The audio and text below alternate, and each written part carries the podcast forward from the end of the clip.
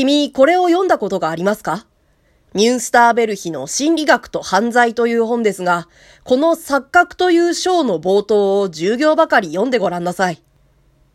私は彼の自信ありげな議論を聞いているうちに、だんだん私自身の失敗を意識し始めていた。で、言われるままにその書物を受け取って読んでみた。そこには大体次のようなことが書いてあった。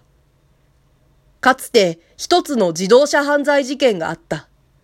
法廷において真実を申し立てる旨宣誓した証人の一人は、問題の道路は全然乾燥して誇り立っていたと主張し、今一人の証人は、雨降りの挙句で道路はぬかるんでいたと制限した。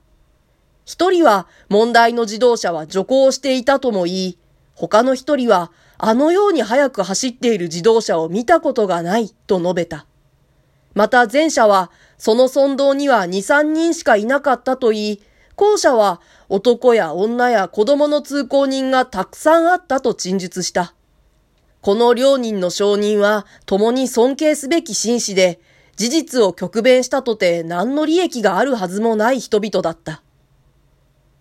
私がそれを読み終わるのを待って、明智はさらに本のページをめくりながら言った。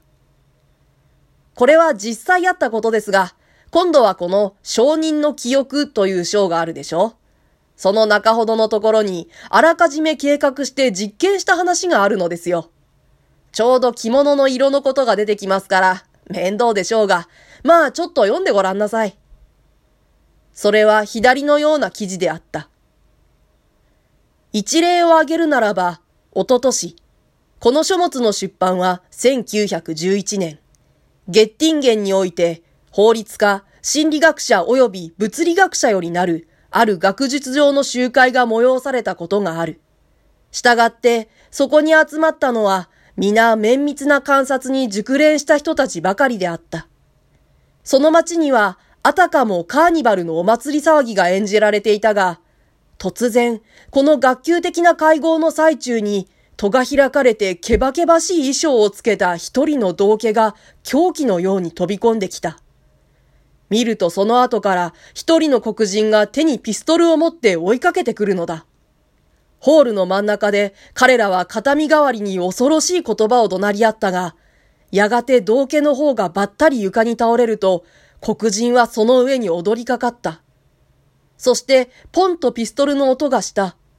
と、たちまち彼らは二人ともかき消すように部屋を出て行ってしまった。全体の出来事が20秒とはかからなかった。人々は無論非常に驚かされた。座長の他には誰一人、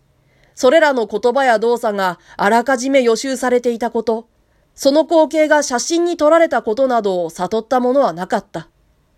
で、座長が、これはいずれ法廷に持ち出される問題だからというので、会員各自に正確な記録を書くことを頼んだのは、ごく自然に見えた。中略。この間に彼らの記録がいかに間違いに満ちていたかをパーセンテージを示して記してある。黒人が頭に何も被っていなかったことを言い当てたのは40人のうちでたった4人きりで、他の人たちは山高帽子を被っていたと書いたものもあれば、シルクハットだったと書くものもあるというありさまだった。着物についても、あるものは赤だと言い、あるものは茶色だと言い、あるものは島だと言い、あるものはコーヒー色だと言い、その他種々様々の色合いが彼のために説明せられた。ところが、黒人は実際は白ズボンに黒の上着を着て、大きな赤のネクタイを結んでいたのだ。ミュンスターベルヒが賢くも切羽した通り。と、明智は始めた。人間の観察や人間の記憶なんて実に頼りないものですよ。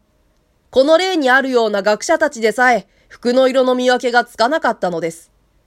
私があの晩の学生たちは着物の色を見間違えたと考えるのが無理でしょうか。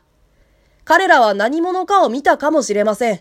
しかしその者は棒島の着物なんか着ていなかったはずです。無論僕ではなかったのです。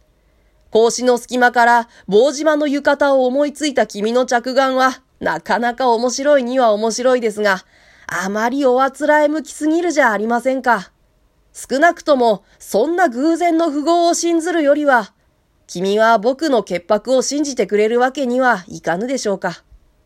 さて最後に、蕎麦屋の便所を借りた男のことですがね。この点は僕も君と同じ考えだったのです。どうもあの朝日屋の他に犯人の通路はないと思ったのですよ。で、僕もあそこへ行って調べてみましたが、その結果は残念ながら、君と正反対の結論に達したのです。実際は、便所を借りた男なんてなかったのですよ。読者もすでに気づかれたであろうが、明智はこうして証人の申し立てを否定し、犯人の指紋を否定し、犯人の通路をさえ否定して自分の無罪を証拠立てようとしているが、しかしそれは同時に犯罪そのものを否定することになりはしないか。私は彼が何を考えているのか少しもわからなかった。